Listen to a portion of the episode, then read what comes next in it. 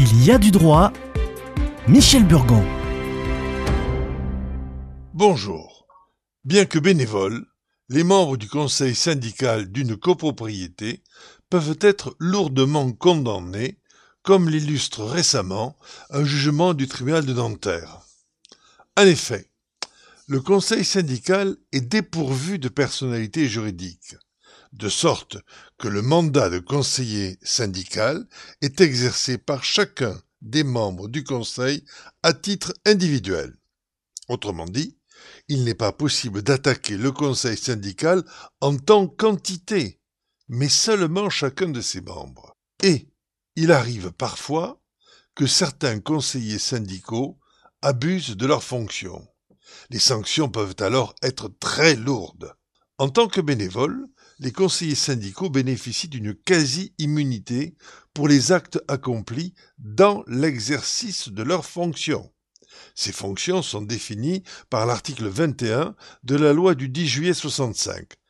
Assister le syndic de la copropriété, en contrôler la gestion, conseiller le syndicat des copropriétaires sur toute question pour lesquelles le conseil syndical est consulté ou dont il se saisit lui-même.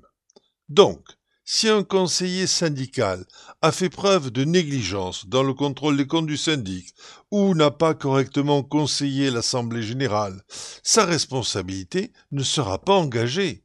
Il sera protégé par son statut de bénévole. On ne peut trouver aucune condamnation d'un conseiller syndical ayant agi dans le cadre strict de son mandat. Mais gare à l'abus de pouvoir.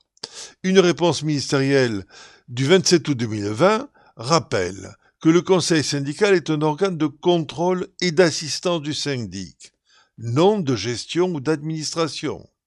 Il ne dispose donc d'aucun pouvoir propre au titre de l'administration de la copropriété, à la différence du syndic, et il ne peut se substituer au gestionnaire de l'immeuble. Et donc, le conseiller syndical devient donc de mauvaise foi et en connaissance de cause, car il ne peut ignorer la consistance de sa mission. Commettons donc une photographe qui est détachable de la fonction de conseiller syndical et la photographe dans la forme. Mais elle peut ne pas entraîner de dommages si par exemple le conseiller fautif arrose des fleurs. Mais s'il tombe le gazon et blesse une personne, sa responsabilité peut être lourde et non couverte par les assurances.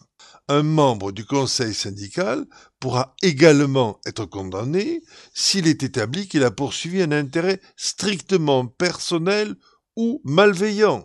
Les juges de Nanterre viennent de sanctionner très sévèrement une présidente de conseil syndical qui avait manifestement agi dans l'intention de nuire à un voisin et avait manipulé l'Assemblée générale.